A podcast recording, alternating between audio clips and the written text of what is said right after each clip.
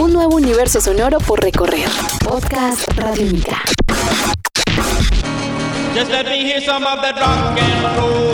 Podcast Radiónica.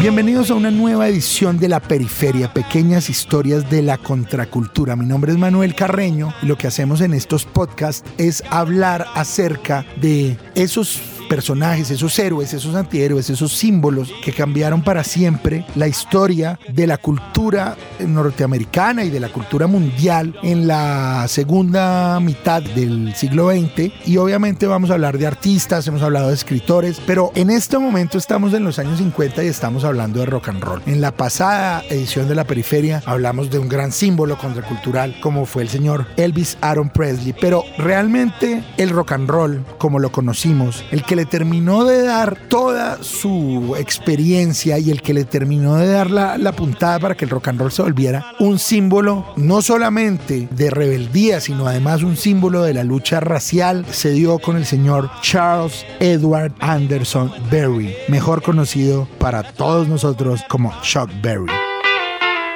Nació en San Luis, Missouri, el 18 de octubre de 1926. Aún está vivo, aún lo tenemos con nosotros a sus 89 años. Este gran, gran hombre empezó a tocar la guitarra desde muy temprano y tocaba con bluseros de la época. Él decidió buscar una forma de tocar blues y, y trataba de imitar al blusero T-Bone Walker. Y de ahí un poco empezó a tener su propio estilo. Pero Chuck Berry tenía la particularidad que también le gustaba un poco el country y empezó a mezclar country con blues, una cosa que los artistas negros no hacían. Se mudó a Chicago en 1955 y ahí firmó un contrato con Leonard Chess, el hombre de Chess Records, quien era famoso por uh, haber lanzado a la fama al señor Muddy Waters. Leonard Chess empieza a notar que este joven llamado Chuck Berry hacía cosas distintas al blues que eh, había en ese momento y lo puso a cantar una canción que tenía mucho más de country que de blues llamado Maybelline. Ese fue tal vez el primer gran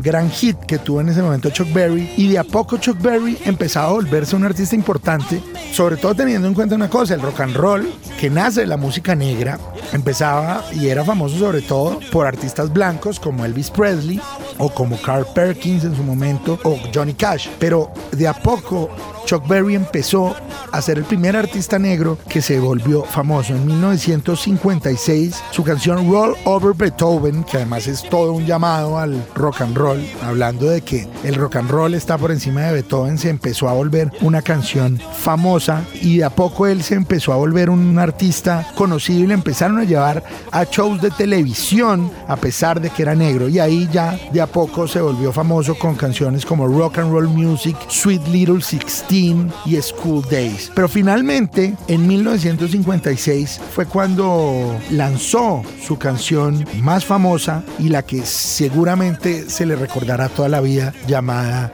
Johnny Be Good. Johnny B. Good es un símbolo del rock and roll, un símbolo de la guitarra eléctrica, tal vez tenga el riff de solo de guitarra, uno de los riffs de solo de guitarra más importantes. En el rock and roll, hasta antes de la llegada de Chuck Berry, claro que se manejaba la guitarra eléctrica, pero nadie había llegado a hacer los solos y nadie había llegado a tener las técnicas en el rock and roll que empezó a hacer Chuck Berry, que además era un showman como ningún otro. Cuando se paraba en el escenario hacía su famoso paso del pato y empezaba a caminar como un pato, pues eso de alguna manera lo volvía un ídolo grande. Fue el primer artista interracial, el primer artista negro en ganarse a un público blanco y eso de alguna manera lo, lo vuelve o lo sigue volviendo un símbolo único. Muchas de las luchas raciales que se dieron en los años siguientes no se hubieran dado si no hubiera sido gracias a lo que Chuck Berry hizo en su momento.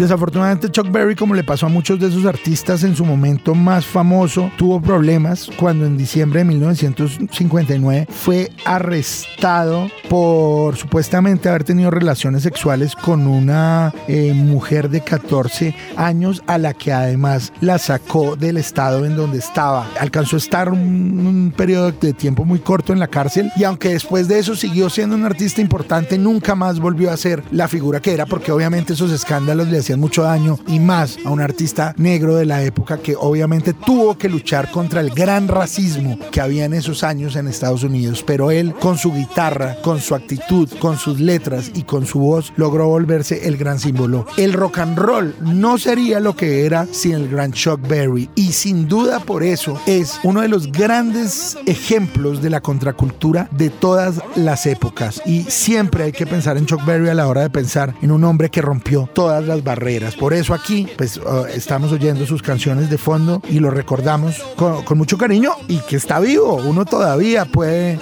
puede tener la satisfacción de saber que estamos en un mundo en donde un hombre tan grande como Chuck Berry todavía vive. Así que queríamos contarles la historia del gran Chuck Berry, de lo que hizo por, por el rock and roll, de lo que hizo por romper las barreras raciales y sociales, por lo que hizo con la gente cuando lo escuchaba y se da cuenta que el rock and roll era otra cosa. Por todas esas cosas, Chuck Berry sigue siendo uno de los más grandes y lo queríamos tener aquí en la periferia. Historias de la contracultura. Seguiremos hablando de otros artistas de los años 50 y después ya pasaremos a los años 60 más adelante. Cualquier inquietud que tengan, mi nombre es Manuel Carreño, mi arroba es popcultura y se pueden comunicar conmigo. Les mando a todos ustedes un gran abrazo. Esta es la periferia, historias de la contracultura. Chao.